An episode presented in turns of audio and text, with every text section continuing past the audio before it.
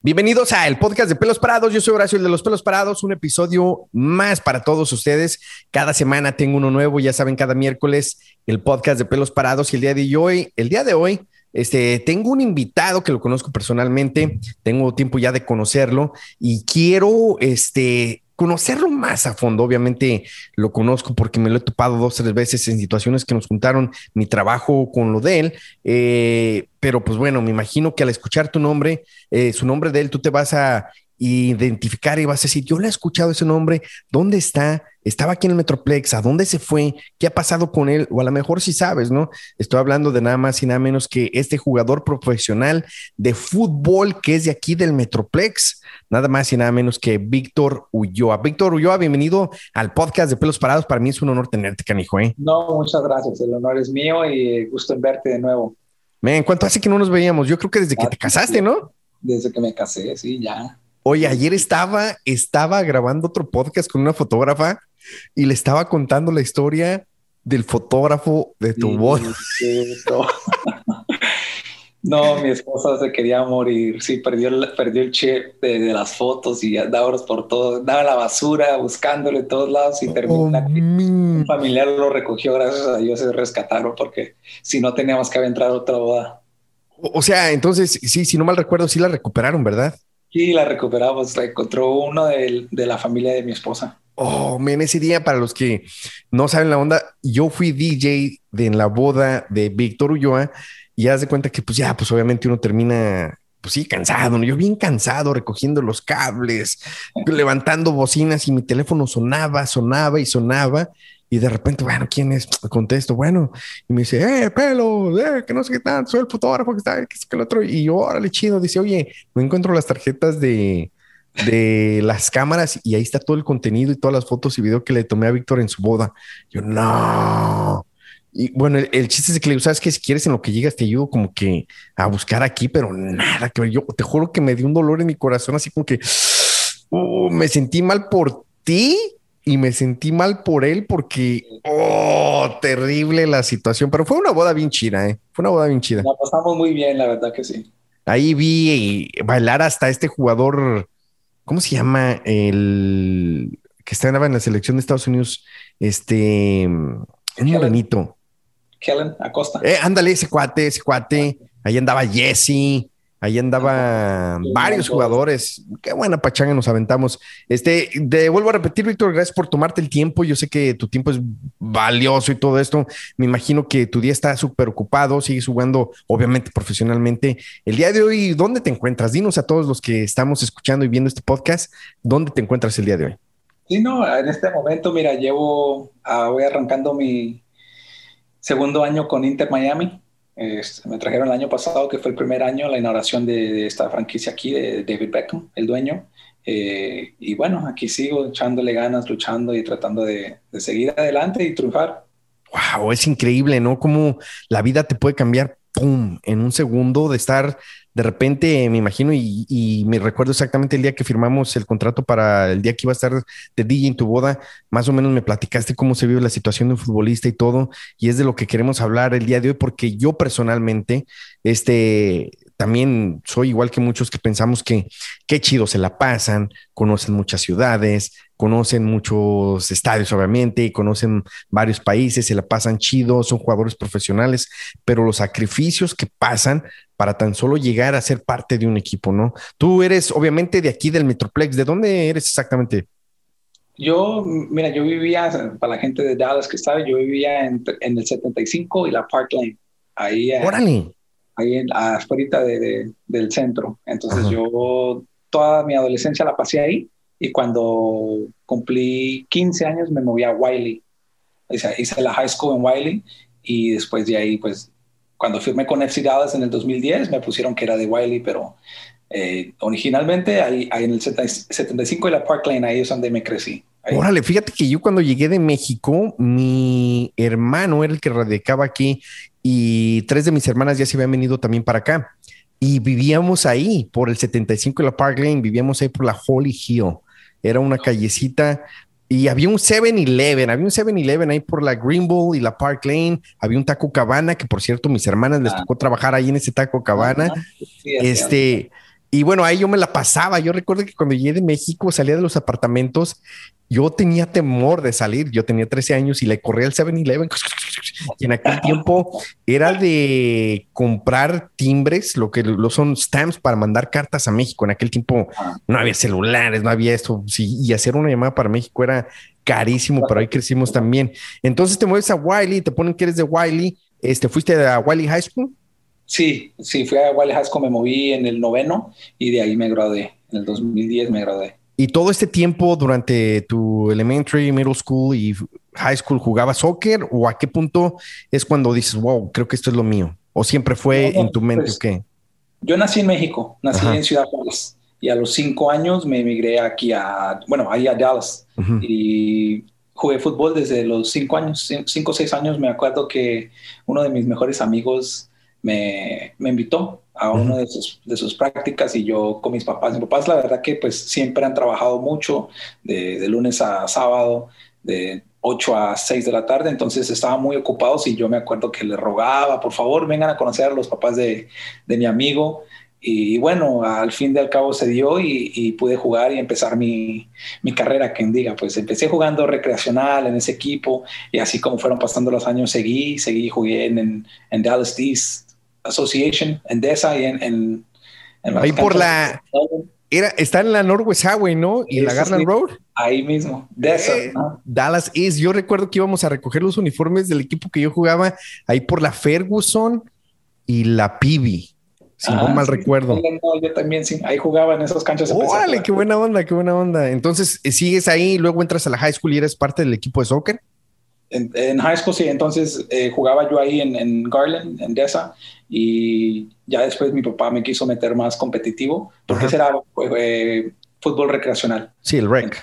él, creía que yo estaba listo para moverme a más competitivo y ya me metió. Me cambiaron de equipo, jugué en el Richland College, en Classic League.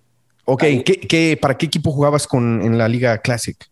En la Liga Classic League empecé a jugar con River Plate, se llamaba. Ok.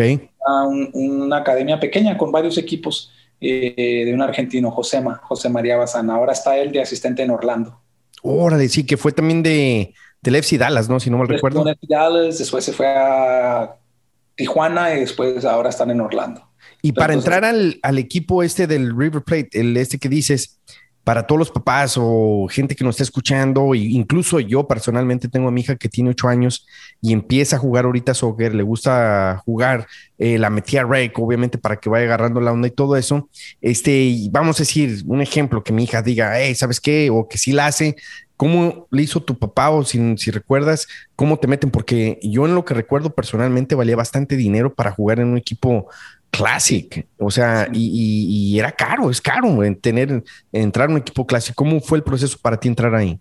Sí, mira, la, mi brinco de recreacional a competitivo hice yo un tryout, que el, eh, José María, mi, mi, entrenador, él hizo tryouts, o sea, hacía campamentos y iban muchos niños y ahí él iba viendo si, si miraba potencial, no sé que él ya era, era su cosa, pero una cosa que dices es que sí era caro. Entonces, en ese entonces se me dio, gracias a Dios a mí, que me dieron, me daban, daban becas, quien decía. Entonces el entrenador me dio una beca y mis papás les tocaba pagar poco. O sea, por ejemplo, tenían que pagar los uniformes o tenían que pagar si viajábamos a Houston a torneos y cosas así. Y hacían fundraisers, mi mamá hacía tamales, eh, hacíamos car washes, hacíamos de todo. La verdad, mis papás se sacrificaron muchísimo durante muchos años para que yo tuviera esa oportunidad para para mejorar y para ser más, más competitivo.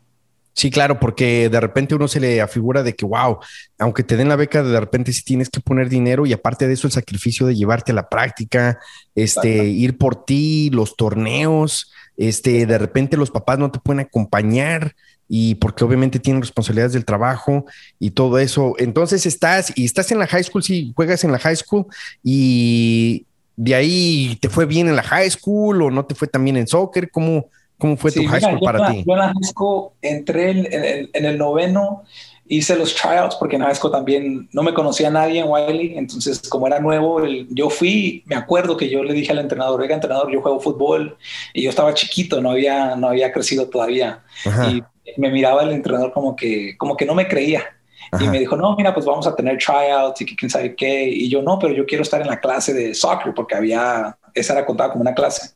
Y me acuerdo que el primer semestre de mi noveno, eh, yo entré a PE, estaba en PE porque no me metieron a la clase de fútbol porque no me creyó el, técnico. Y, bueno, pues yo me esperé, hice el semestre de PE y después subieron tryouts para, para el equipo. Y me acuerdo que hice los tryouts y, y bueno, hice el, el uh, JV team. Ok. Y yo quería jugar para el varsity team, o sea, yo decía, no, ya con todo.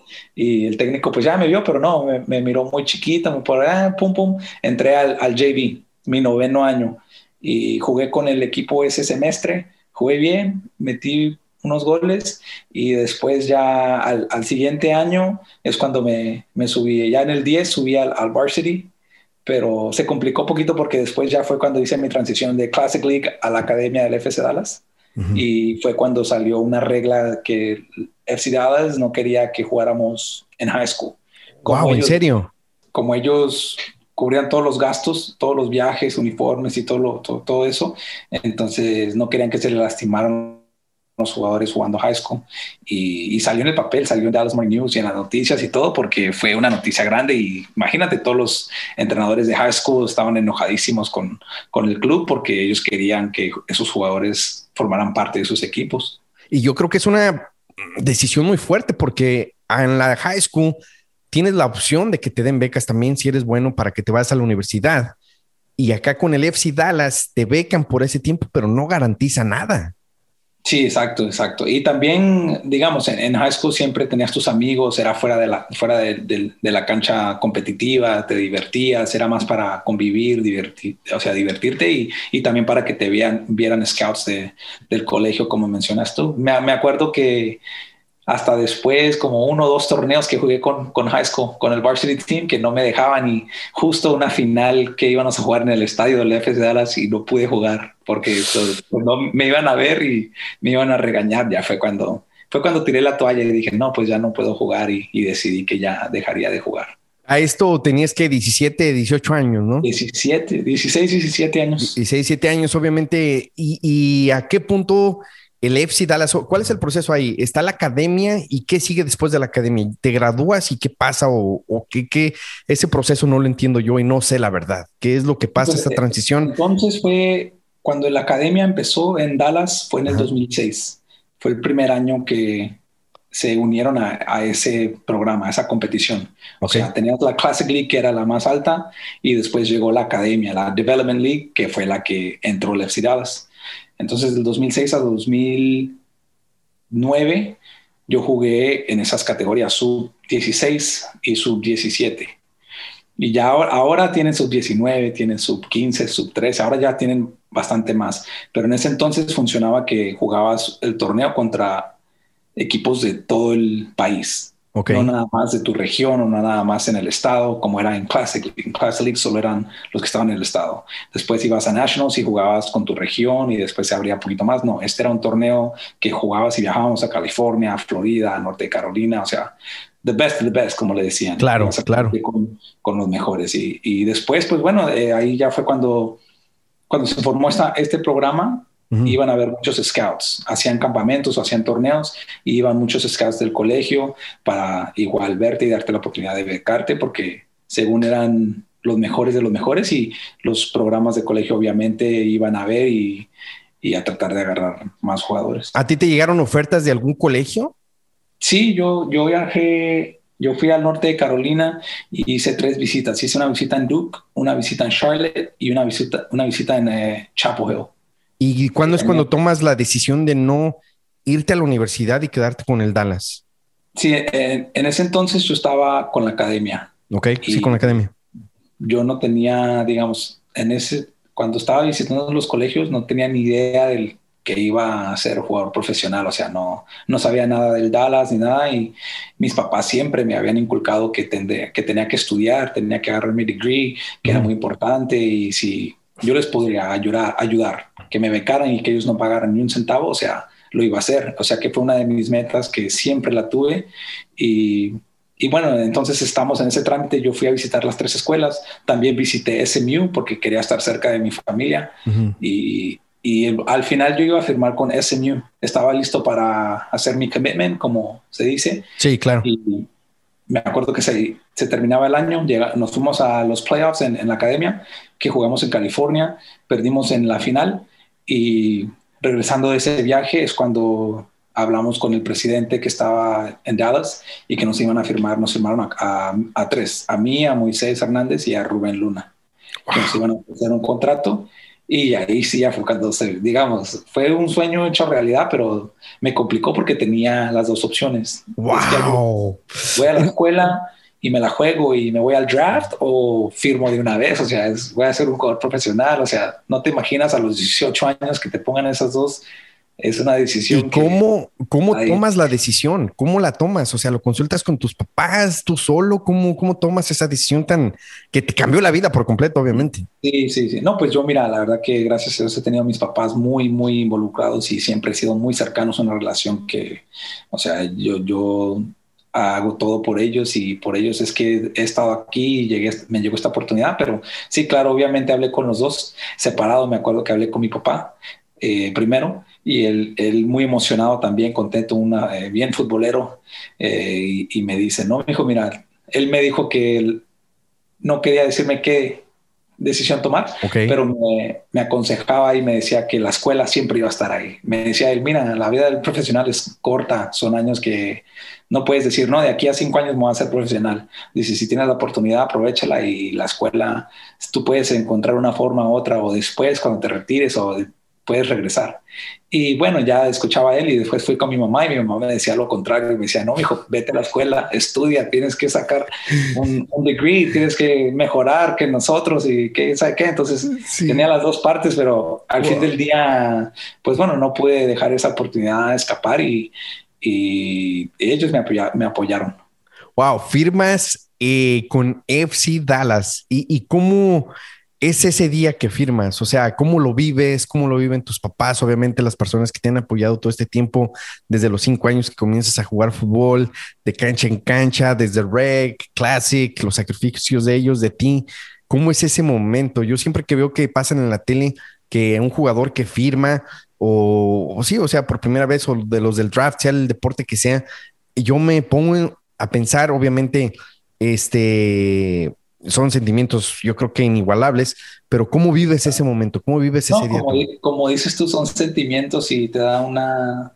Sientes tantas cosas, o sea, sientes gratitud, sientes eh, de todo el trabajo que has puesto todos los años, piensas en tus papás, en como dices tú, tus amigos, tu familia y, y más que nada un honor porque yo crecí ahí en Dallas, entonces firmar para el equipo local, sabiendo que mis amigos, mis, mis papás, toda mi familia, mis primos van a estar ahí para verme jugar y, y a los 18 años, o sea, en, en ese entonces eh, se mencionaba muy poco que firmaban a jóvenes jugador, eh, jugadores jóvenes en la uh -huh. liga y nosotros fuimos uno de los primeros, así que fue un privilegio inmenso total, o sea, un, me acuerdo muy bien de la presentación que hicimos y no me la creía, o sea, decía yo, no, wow, no puede ser que me esté pasando esto, o sea, nunca, sí, uno sueña y piensa y dice, ah, mira, ahí vas, me acuerdo que yo iba a agarrar autógrafos de los jugadores que venían mexicanos ahí al Pizza Park y Ajá.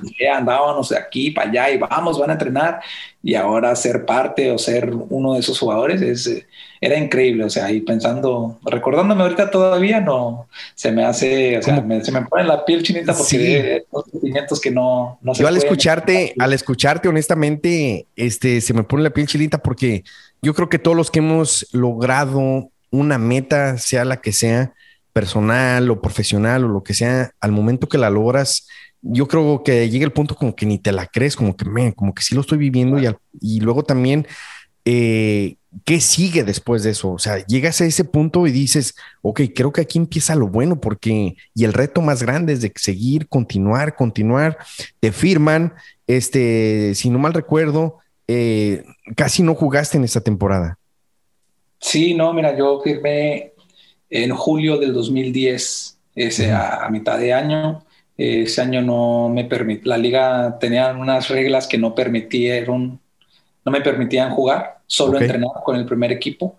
El equipo justo eh, llega a la final ese año, pero yo siempre, o sea, yo todos los días entrenaba con ellos y todavía estamos, es más, viajábamos, via nosotros viajamos a la final también. Órale. Que perdimos 2-1 en Toronto, pero Sí, los primeros años, mira, fueron muy difíciles, la verdad. Tres años, me acuerdo, en el 2011 debuté a los 18 años, pero solo fueron 10 minutos que jugué. El último partido de la temporada, que ya estábamos clasificados a los playoffs, me, me tiraron ahí al final. Pero ese momento también, otro momento que nunca se me va a olvidar, aunque no valía por nada, nada, para mí era, valía un montón, mucho. Pero sí, tres años muy difíciles, de 2010 a 2013, no, el técnico que estaba, la verdad, no me dio eh, mucha oportunidad. Y más que nada mentalmente, fue una batalla muy, muy dura que me hizo crecer. A los 18 años tendría que yo estar muy fuerte mentalmente porque había días que de verdad no te miento, pensaba que no, no tenía lo suficiente o no traía lo suficiente para, para estar en ese nivel, pero, pero gracias a Dios tenía, estaba ahí en Dallas, tenía mi familia, tenía mis amigos, tenía mis papás, más que nada que siempre estaban ahí, a mi papá apoyándome, diciéndome que ah, me iba a tocar así duro, que tenía que seguir, que no dejara que me definiera nadie, ni, ningún técnico, ni nada, que yo era bueno, que me la creyera y, seguí, seguí adelante, seguí empujando y, y bueno, ya se, viene el 2014 y viene Oscar Pareja al equipo, el primer de primer técnico y me da una oportunidad. Me dio una oportunidad, yo me acuerdo que quedé sin contrato al fin del 2013, me fui a México y regresé a la pretemporada con Dallas porque había regresado él y lo llamé y le dije que, ¿dónde estás? Me dice. Y, bueno, al entonces fin de la, la pretemporada y me fue muy bien. Entonces, haz de cuenta que, ok, debutas y juegas por 10 minutos. Este, no te dan, obviamente no te dan más minutos, no juegas más. Este, el equipo, tuviste un, como un break en ese tiempo después para que te llame y te busque pareja para que regrese al equipo? ¿Qué, qué pasa? ¿Te deje ir el equipo? ¿Cómo es ese, ese tiempo, ese gap? Sí, mira, al final de 2013, me acuerdo que yo al fin del año, en ese año no, no clasificamos a los playoffs, o sea que sería aquí en octubre, por ahí en octubre, octubre, noviembre tienes tus juntas con la directiva, con el presidente, con el director eh, deportivo y me acuerdo la conversación muy bien con él que me dijo que no, no había tenido muchos partidos oficiales, porque se había jugado amistosos, jugué contra Stock City, jugué creo que contra León, jugué contra varios equipos sí, pero... Oh, entonces lo que importa son los oficiales, aunque juegues pretemporada y no amistosos, lo que cuenta, cuenta, cuenta, obviamente son los partidos oficiales. Sí, exacto, en ese, en ese momento él usó ese aspecto porque como no había jugado mucho, entonces se agarró de ahí y me dice, mira, pues jugaste un partido en, en tres años, eh, la verdad que no me dijo que si era bueno o si era malo, pero decía que no tenía suficiente historial, o sea, suficientes partidos para definir si me quedaba o me iba y que no me podían ofrecer un contrato. Entonces yo me quedo como que, wow, o sea, que en mi cabeza digo, ¿qué voy a hacer? No fui al colegio porque pensé que la iba a hacer aquí, ahora qué voy a hacer? O sea, no me ha visto nadie, ¿dónde voy a encontrar equipo? Fue un momento muy, muy duro y muy difícil donde yo dudé por un momento, un segundo, qué es lo que iba a hacer o qué iba a hacer de mi vida, de mi futuro, que se me iba a poner, o sea, era, em, tenía que empezar a trabajar normal, así, encontrar un, un job de oficina o no sé qué, lo que sea, o sea, pensé tantas cosas pero te digo, lo bueno que tenía a mi papá y a mi mamá, que estaban ahí siempre apoyándome, diciéndome que, que no pasaba nada, que yo era bueno, que iba a encontrar equipo. Y, bueno, me quedo libre en octubre, ya sin contrato, y me acuerdo que me fui a Veracruz. oh, te fuiste. Sí, yo entrené por el, el, que le dicen el Christmas Break, Winter Break. Ok. Me la en Veracruz. Y como prueba, fui allá, me, me consiguió, justo José María me consiguió un, un tryout ahí con Veracruz. Entrené con el primer equipo, jugué partidos y estaba justo por firmar, iba a firmar ahí con, con Veracruz. Y es cuando eh, llaman a Oscar. Oscar firma técnico acá. Y entonces, eh, la verdad que en Veracruz me, me hubiese gustado probarme, pero era una situación dura porque, como saben, ellos en entonces había descenso, siempre, estaban peleando, siempre estaban bajo presión, siempre estaban, o sea, muchas cosas que yo no tenía nada de experiencia para... Claro, para, vivirlo. Exacto, exacto. Entonces, entonces te llama, estás en Veracruz cuando te entra una llamada y te llama Oscar Pareja. Oscar Pareja. ¿Y qué te dice? ¿Qué te dice? ¿Qué es esa llamada? Nada, me dice, Víctor, ¿dónde estás? Así me dijo, me acuerdo muy, muy clarito. ¿Dónde estás? Y le dije, estoy en Veracruz. ¿Firmaste algo? Me dice, le dije, no, no, pues todavía no, pero ya quedé en acuerdo así verbal que pues que me iba a quedar. Y me dice, no, ya empezamos a hablar, me dice, vente para acá, me dice, vente, regrésate. Dice, yo te voy a dar una oportunidad, no te la voy a regalar, no te prometo nada, dice, pero gánate, gánate tu, tu puesto. Tu, oportunidad, tu puesto conmigo. Y entonces le dije, ok, me acuerdo claritamente que colgué con él y le hablé al presidente de Veracruz y entré a su oficina y la verdad que me trató muy, muy bien ese señor. Eh, entendió completamente lo que había pasado. Ya le expliqué yo, mira, eh, esto es lo que tengo en Dallas, voy a tener una oportunidad buena. Aquí ustedes, yo no tengo muchos partidos, no sé cuánto vaya a jugar, o sea, todo lo que venimos platicando. Claro. Y nada, me dijo que estaba todo perfecto, que él entendía que si en un futuro se daban las cosas, no, no se sabe porque el fútbol es un mundo pequeño, quieras verlo. Da vueltas entonces, entonces, no, pues yo muy agradecido con él.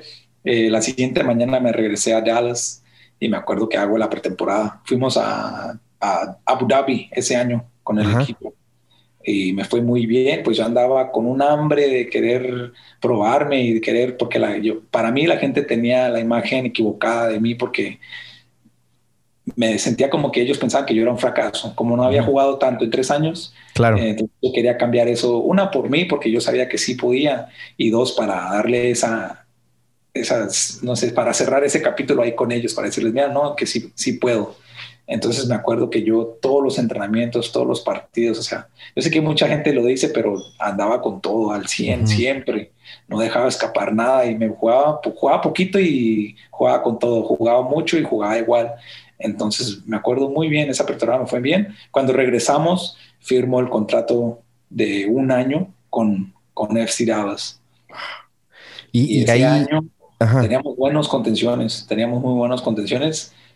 A veces no sé, no sé cómo explicarlo, a veces pasan las cosas por, porque Dios lo quiere. Claro. Eh, el partido que me toca jugar, el titular se lesionó y el que entra por él le sacaron roja. Y entonces quedaba yo o sea, ya... Ya es la última opción. Jugamos un sábado contra Chivas USA. Me acuerdo que, que vino el Bofo a Dallas y uno de los contenciones se lesionó y el otro entró y le sacaron roja. Y me acuerdo que ya no había. Entonces desde ahí yo dije, wow, yo estaba en las gradas y dije, creo que voy a jugar la semana que viene. Y así fue, desde el, siguiente día y esa noche ya, hey, vas a jugar. Y yo, oh my God. Oh, entonces e, en ese partido tú no estabas ni en la banca, tú estabas en las gradas. yo estaba viendo el partido desde las gradas. ok, ok, ok, ok. Y tú ves todo eso. Y fíjate, uno no se imagina eso, porque uno pues ve el partido y no se imagina lo que están viviendo ustedes como jugadores. Obviamente, ustedes no le decían mal a nadie, eso es 100%, ¿verdad? No le decían nada mal a nadie, pero las cosas, como tú dices, se acomodan y pasan por algo. Yo soy muy creyente de eso este, de repente uno como que quiere forzar las cosas, ya cuando acuerdas pasa el tiempo, los años y dices, wow, creo que llegué al mejor lugar al, momento que me tocaba llegar, ¿no? Sea la situación que sea. Entonces, le pasa esto y uno, le pasa esto al otro, este, uno se lesiona, le sacan al otro la tarjeta roja y dices, wow, yo creo que esta es mi oportunidad. Oscar Pareja te dice, sí, vas a jugar y ¿qué pasa? Sí, no, esa semana, toda la semana, todos los, me acuerdo que todos los jugadores apoyándome, felices por mí, porque muchos habían eh, sabían lo que había pasado conmigo, que no había jugado, que nunca había tenido una oportunidad así clara para tratar de probarme, que dijeras, no, sí pudo o no pudo, o sea, pero no, no la tuve. Y, bueno, me acuerdo que toda la semana ellos, hey, vas a jugar, vamos, estamos apoyándote con todo, animándome y todo. Se llega el día del partido y ese partido ganamos, ganamos 2 a 1 contra Seattle. Me acuerdo que jugué titular, jugué más o menos, la verdad que no jugué tan bien, eh, tenía muchos nervios, mucho, un partido que no, me lo esperaba tan pronto. O sea, mm. yo me sentía preparado, pero ya viéndolo desde ahorita pensando en ese partido, claro. la verdad que sí, creo que no estaba preparado. Pero en el momento yo sentía que vamos con todo. Claro. Eh, fue más o menos, ganamos, que fue lo importante.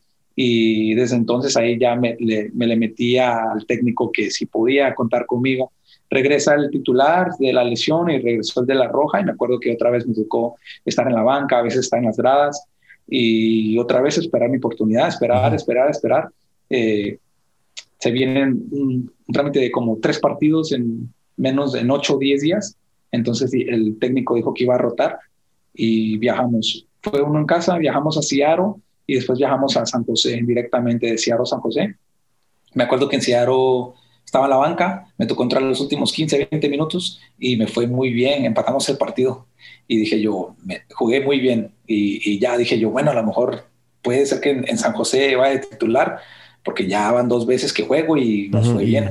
Claro. Y, y, en San José me acuerdo que sí, sí le llené la, el ojo al técnico porque fue, no, no, eh, usualmente dan la alineación el día antes del partido, ya sabes quién, quién va a jugar más o menos, o sea, ya ponen los titulares y así, trabajas pelota quieta, o sea, táctico.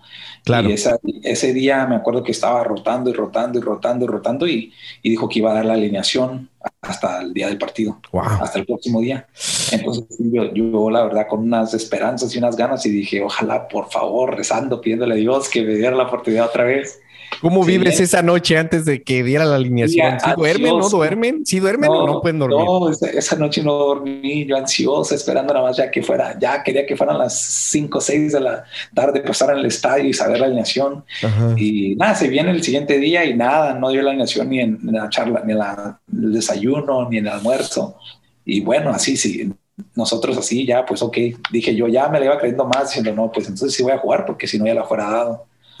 Llegamos al estadio y está la alineación y está mi nombre. Órale. Y vámonos, ¿no? Yo bien contento, le mandé un mensaje a mi papá, a mi mamá, y tienen que ver el partido porque voy a jugar. Ellos no se la creían y eso, y ese partido ganamos 5 a 0. No metí ningún gol, pero ganamos 5 a 0, la rompimos. sí, pero como quiera ganar.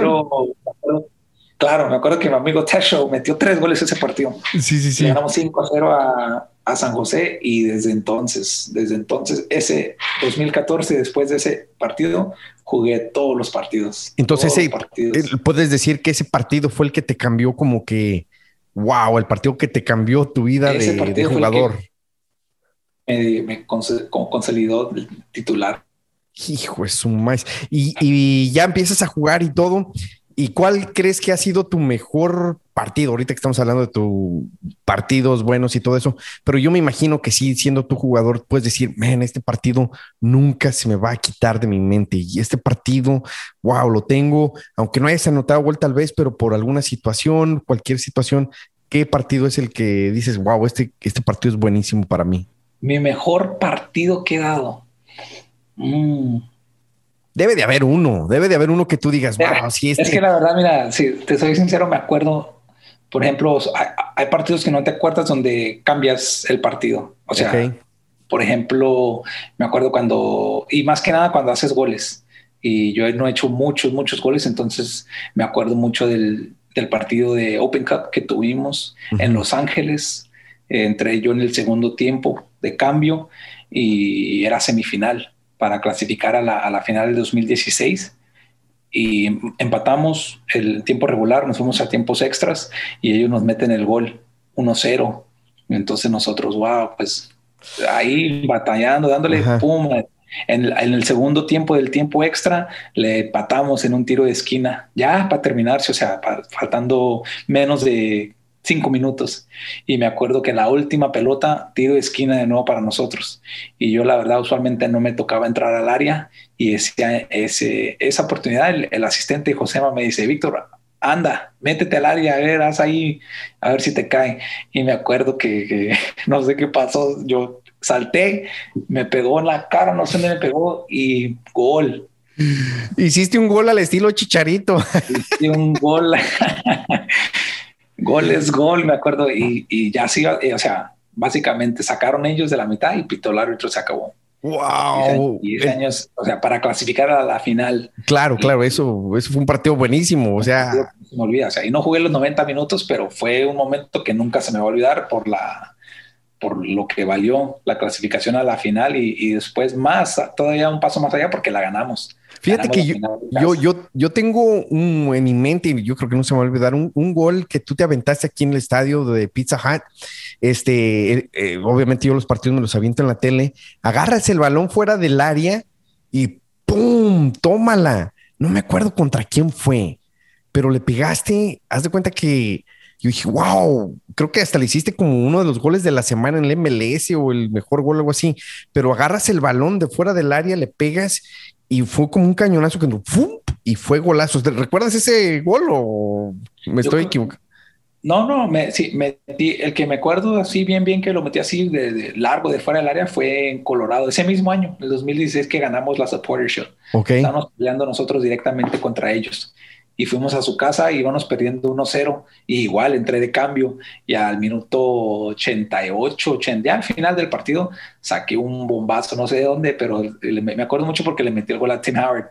Ok, wow y fue, fue, un, fue un Creo que sí, creo que sí fue ese. Yo, yo soy malísimo para la memoria, y, pero ese gol nunca se me sale de la mente porque incluso, o sea, uno que más o menos yo no sé mucho de fútbol porque profesionalmente nunca jugué ni nada, pero ya sabes, el típico aficionado que piensa que sabe todo, pero obviamente uno ubica a los jugadores donde deben de jugar, ¿sí me entiendes? Y como tú dices, no eres el jugador típico que anota muchos goles, pero sí, sí toma decisiones que pueden cambiar totalmente el partido, ¿no? Y se me hizo a mí como que, wow, o sea, porque tú distribuyes el balón, pero ese día con ese gol era para mí como que, wow, este cuate, wow, metió este golazo, ¿sí me entiendes? O sea, como que qué buena onda. Y obviamente, este, estás jugando con el FC Dallas y todo esto, este, recuerdo que cuando te casaste, estabas jugando para el FC Dallas, obviamente.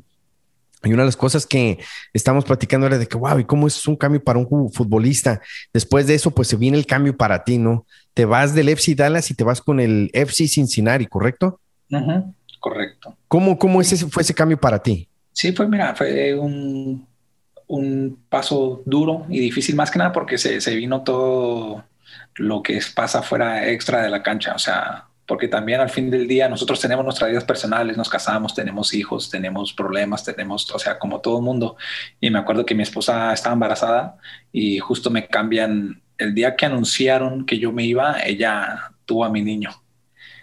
Entonces eh, eh, ella está en el hospital. Nosotros ya sabíamos, sabíamos un día antes que nos, nos, iban a, que me iban a mover, pero la verdad que se hizo más difícil porque mi niñito recién nacido o sea, me tuve que ir, yo él tenía tres semanas cuando me tuve que ir a, Cincinnati porque ya tenía que reportarme para la pretemporada.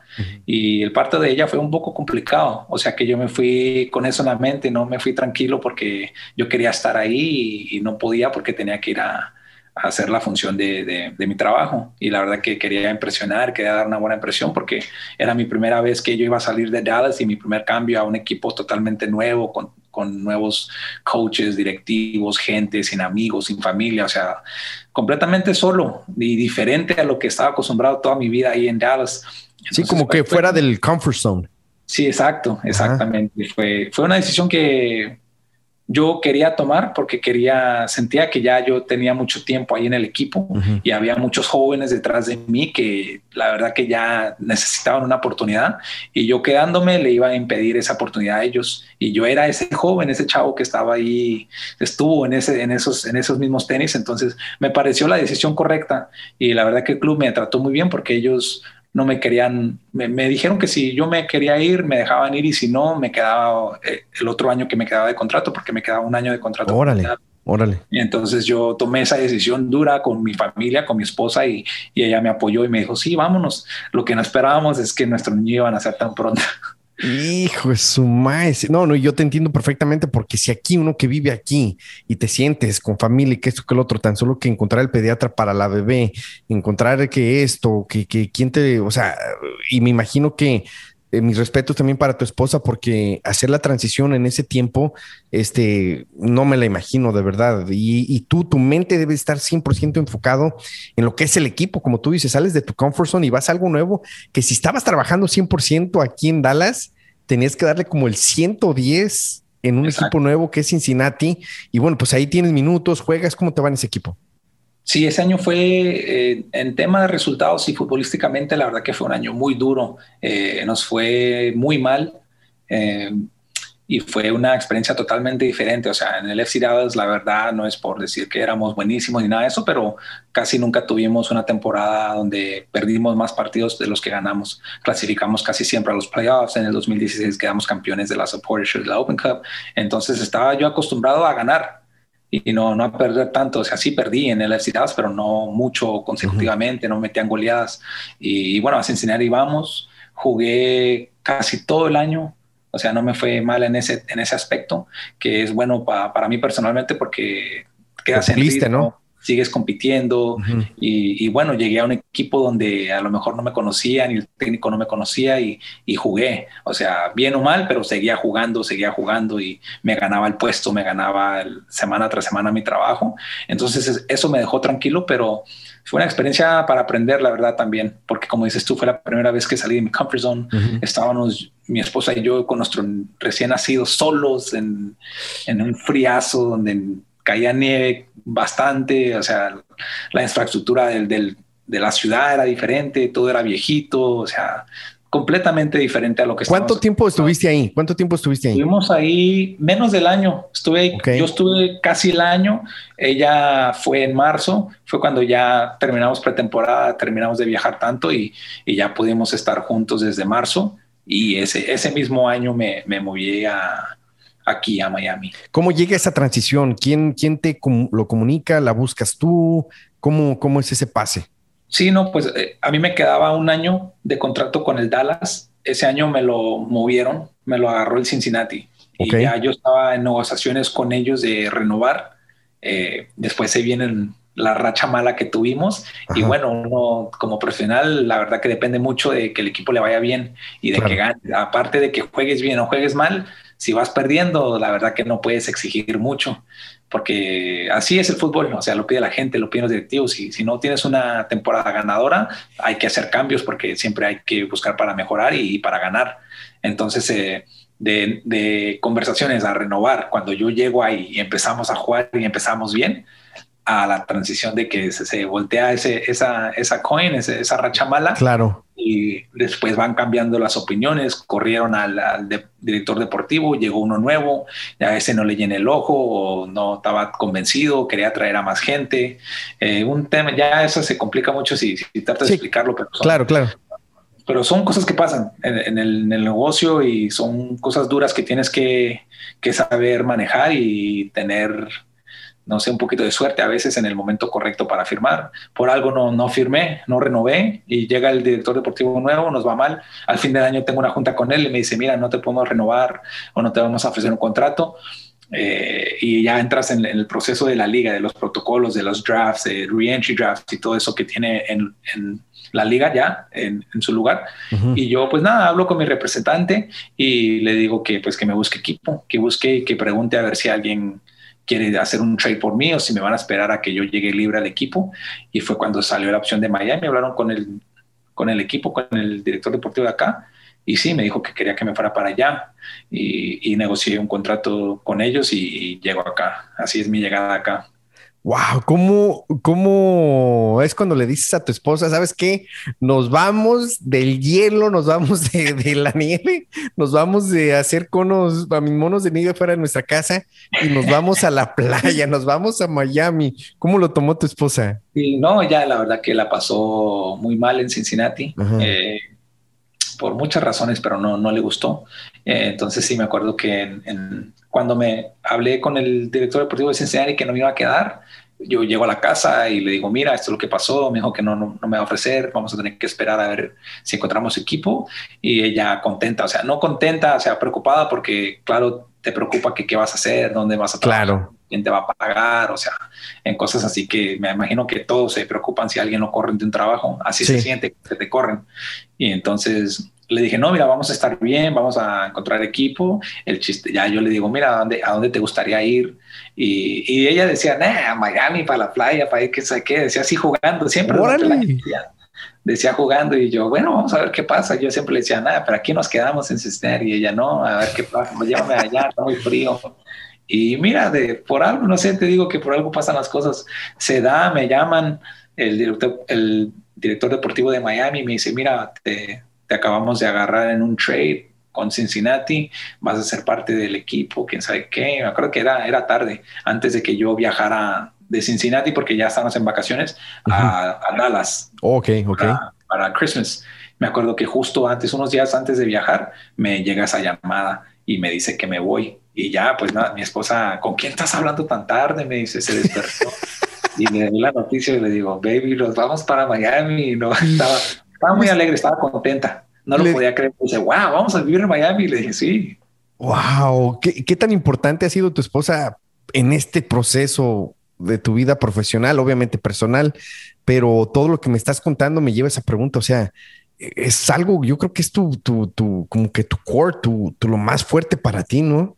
Sí, no, claro, ella ha sido mi, o sea, me sigue a todas partes, me apoya, eh, dice, recién, con un recién nacido se levanta y se mueve toda su vida a enseñar y después lo hacemos ocho meses después y a Miami y, tiene que mover todo, coordinar todo, la, mudanza, todo eso. O sea, no, muchas cosas que, que, no se ven y no se saben. Claro.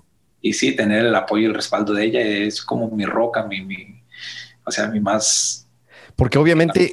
Lo que más confío. Sí, tienes que balancear obviamente tu vida, o sea, tu vida personal todos tenemos, usted está, el más rico del mundo, ¿sí me entiendes? Pero al mismo tiempo la gente, uno como aficionado va al partido y quiere lo mejor del jugador. Y, por más mala situación que tengas fuera de la cancha, te exigen y, uno espera que el jugador pues dé lo mejor de él, ¿sí me entiendes? A mí me pasaba bastante cuando estaba, y sigo al aire en la radio, pero en aquel tiempo que pues ahorita tengo un año sin ir al estudio, este, pero llamaban, entraban las llamadas y, yo también situaciones malas en la casa, que me enojaba a veces con mi esposa, este, la situación con mi papá, que estuvo muy delicado de salud y todo eso, pero al final del día me tenía que escuchar alegre, me tenía que escuchar energético y todo, a la gente pues es lo que espera de ti. Y me imagino que para un futbolista, obviamente yo no me mudo de, así tampoco, ¿verdad? Pero mudarte con el bebé, este, y llegar a una ciudad, vamos a ir Cincinnati, ahora Miami, porque aunque se oiga bonita la ciudad, es otro cambio y otro reto para ti y para tu esposa. Sí, no, exacto. Lo, lo, lo bueno de todo eso fue que como yo ya sabía que en Cincinnati no iba a continuar y cuando gracias a Dios se hace todo temprano antes de que arranque la pretemporada. Me dio tiempo para venir a ver lugares, casas, apartamentos, o sea, mirar la ciudad, mirar dónde iba a entrenar, dónde iba el niño ir al, doctor, o sea, conocer un poquito, ubicarme un poco. Y el club, la verdad que nos trató muy bien. Nos, nos yo y mi esposa vinimos a ver casas, bueno, ella, porque ella las cogió, pero ya venimos a ver propiedades y todo eso. Y nos ayuda un poco más a aclimatarnos para cuando ya yo arrancara la pretemporada, arrancara yo sin, sin preocupaciones que, que, no fue así la primera vez. O sea, la primera vez me fui yo sin tener lugar, sin tener nada en, en, en su... O sea, sí ya, ya hecho. Concreto, sí, concreto. Me hacer, ajá, concreto, me tocó hacer todo mientras yo estaba entrenando, o sea que sí, sí fue un poco duro. O sea, no, no es que no estaba yo enfocado en, en mi trabajo, pero tenía que yo hacer la vida de mi familia, dónde íbamos a vivir, dónde iba a ir el niño al doctor, todo eso que se me complicó un poquito, fue un poco difícil, pero yo no sabía cómo fue mi primera vez, fue algo que, que aprendí y ya aquí en Miami ya no me pasó, la mudanza y la transición fue mucho más fácil en tema que ya sabía un poco más de qué buscar, qué hacer, qué, las cosas que tenía que, que buscar. Y obviamente estás en Miami, empieza un equipo nuevo con la franquicia obviamente nueva y está rodeado de jugadores, pues, o sea, estrellas también, ¿no? Que es bueno, pero al mismo tiempo, pues es un reto muy grande para ti. O sea, ese equipo no tiene cualquier jugador y que seas parte de eso es increíble y de verdad te felicito de antemano. No, gracias, gracias. La verdad que sí. O sea, viéndolo así como dices tú, la verdad no me pone. Sí, la verdad que jugar aquí en Miami están jugando jugadores. O sea, juego, compito con, con directamente con el campeón del mundo, eh, Blake Matuidi, estoy jugando al lado del par de Rodolfo Pizarro, de Gonzalo Higuaín, que todos conocen su gran carrera y dónde ha jugado, y los goles que ha hecho.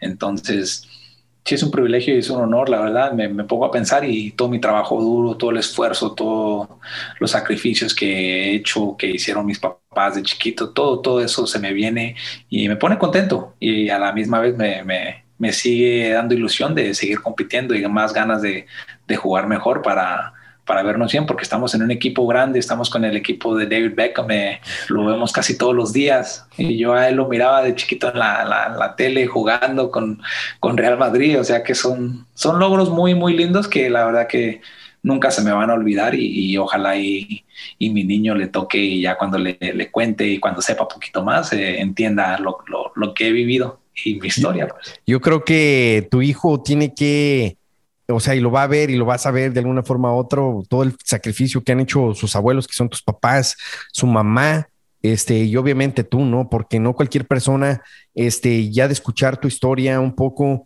eh, no cualquier persona aguanta todo lo que has aguantado tú y, yo creo mucho que es el enfoque y la dedicación y ¿cómo se le llama eso? La, ética de trabajo que tú le has puesto a todo.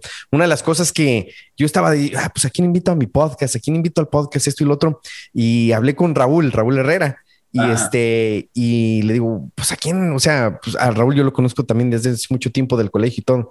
dice, pues Víctor, le pues siempre él está allá, que esto, que el otro. dice, no, pues, y, dice, es que él tiene una historia muy, muy chida. Y sí, pues obviamente yo, yo sabía tu historia, pero aparte de eso me dijo palabras de ti que de verdad que, que no cualquiera y menos una persona como Raúl lo dice, ¿no? O sea, yo creo que la ética que le has puesto al trabajo, tu dedicación y tus pies siempre bien puestos sobre la tierra es algo que te tiene ahí y todo lo que te falta por vivir. Yo creo que yo siempre le digo a la gente, a lo mejor está por vivir. Sean retos que te pongan la vida y si son triunfos, pues mucho mejor, ¿no?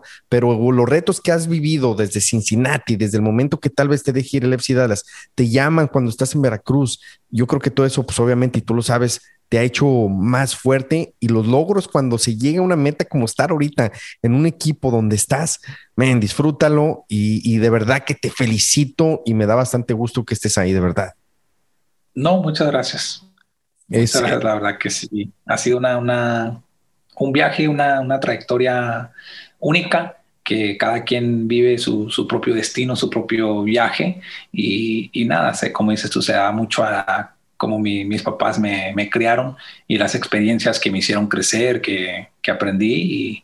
Y, y, sí, siempre trato de, ser humilde, ser una buena persona y, y tratar de, de, enseñar a los jóvenes o a la gente que, que hasta está en mis, en mis tenis, que yo estuve ahí, los niños que, que creen que pueden llegar a ser fútbol eh, profesionales en fútbol o, o, no, si quieren hacer otra cosa, lo, lo, sea, lo que sea que quieran, quieran hacer, la verdad que sí, si ellos se enfocan y se, se concentran, sí, sí lo pueden lograr. Tu hijo, tu hijo lo veo, pues obviamente en tu Instagram y, le ves que tenga esa sangre futbolera o qué onda. Mi hijo es un loco, ¿no? Sí, en este momento le gusta, le gusta patear la pelota, pero le gusta tirarla, la tira, le pega, a veces la agarra y no quiere jugar, a veces tiene ganas, o sea. Eres, eres de los papás de que... le gustan los deportes, le va a gustar, algo le va a gustar. Sí, ¿y, qué, qué pasa si te dice, papá, no quiero jugar soccer, quiero jugar béisbol? No, me va a romper el corazón, me va a romper el alma, me va, a romper el alma, pero ¿sabes qué? yo lo voy a apoyar en lo que él quiera. Qué bueno. Él, él, se divierta y sea contento y sea feliz, o sea, que, juegue lo que le lo haga feliz. Qué bueno, qué bueno. Eh, Víctor, ¿dónde te ves en 10 años? ¿En 10 años? Sí, ¿dónde te ves? ¿Qué quieres, dónde quieres estar? ¿Dónde te gustaría estar a ti? En 10 años, Ya, ya retirado del fútbol, la verdad. ¿Y qué viene después del fútbol para ti? ¿Tienes algo en la mente, como muchos que se retiran, comentaristas, que estar en la tele, este, seguir en, adentro del fútbol como entrenador o cómo te ves? ¿Tienes eso ya en la mente o es muy pronto para saber eso? No, sí, la, verdad que, bueno, no tengo nada definido que te diga yo, mira, esto es lo que voy a hacer.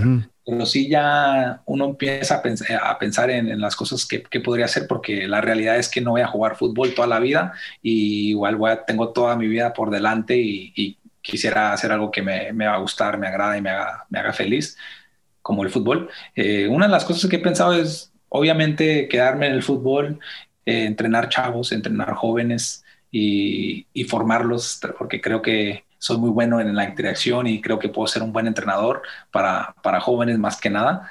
Y, y, sí he pensado en ser un, por ejemplo, estar en la televisión, cómo manejo los dos idiomas, eh, creo que hablo bien. Entonces, han sido, sido cosas que, que, tengo en la mente y, y lo otro es los estudios. La verdad, quiero o no, he seguido estudiando, estoy estudiando online. Órale, qué buena onda. Voy, bien despacito, o sea, tomo una clase cada ocho semanas, ya, ya me quedan 15 clases Wow, pero, pero estás mejor. Eh, yo te voy a decir algo que cuando iba a comenzar el podcast, un director de marketing que le dije, hey, quiero hacer el podcast, pero siento como que ya todo el mundo está haciendo podcast y como que ya, como que esto el otro. Y sabes qué? Al momento que lo comiences tú, ya vas más adelante que el que no ha hecho nada. Y sí es cierto. O sea, igual tú ya vas más adelante que, aunque digas que una solamente, ya vas más adelante que la persona que ahorita no está estudiando nada. Así es de que eso es muy, muy bueno. Pero yo, yo, yo te veo tal vez en la tele. ¿Sabes qué? Yo te veo así como que en la tele, te veo ahí sentadito con los micrófonos, los audífonos, dando comentarios y también te veo como entrenador porque yo creo que le ayudarías bastante a esos jóvenes que aspiran a ser jugadores profesionales y qué mejor eh, que tomar los consejos de una persona que empezó obviamente desde abajo con muchos sacrificios como tú. Así es de que, Víctor, felicidades a tu papá, a tu mamá, a tus hermanos, a tu hermano, a tu hermana, a tu esposa, obviamente, y te felicito así, de verdad, de todo, de todo corazón a ti, canijo, y, y te admiro de verdad, te admiro bastante y te deseo todo lo mejor del mundo, que te vaya muy bien. No, muchísimas gracias. Siempre un gustazo verte de nuevo y ahí estamos en contacto. Y cuando vengas acá al Metroplex, nos vamos a aventar unos tacos, canijo, ¿eh? Este, ¿cuál es tu restaurante favorito ahí en Miami? ¿Cuál es tu restaurante favorito ahorita ahí en Miami? En Miami, mira, la verdad que no, con todo esto de la, de la pandemia, oh, sí, no, cierto. no hemos salido tanto, no, no me ha tocado conocer. Ahora ya ya me, me, vacuné y mi esposa también. Entonces, a ver si uno de estos. Ve, tócale, ve, tócale, ve, tócale ahí a Mr. Trio Five. Dile, dale, Trio Five, Mr. Pitbull. Saca los camarones, ya tú sabes. ya estaban, felicidades, canijo. Y, muchas gracias. Y obviamente voy a poner aquí tus redes sociales para que te siga la gente. Este, y sigan a Víctor Ulloa, sigan viéndolo, sigan su carrera y tal vez no cubrimos todo pero métanse a Google, lean su historia también, lo que ha logrado y lo que le falta por lograr. Y bueno, pues este, regresamos en otro episodio del podcast de Pelos Parados muy pronto, ¿ok? La próxima semana, yo soy Horacio de los Pelos Parados. Gracias por escucharnos en Spotify, Apple Podcast y nos viste también a través de YouTube. De repente como que nos veíamos medio feos, pero era porque se congelaba la situación, ¿ok? Víctor, gracias de nuevo y sigan escuchando el podcast de Pelos Parados.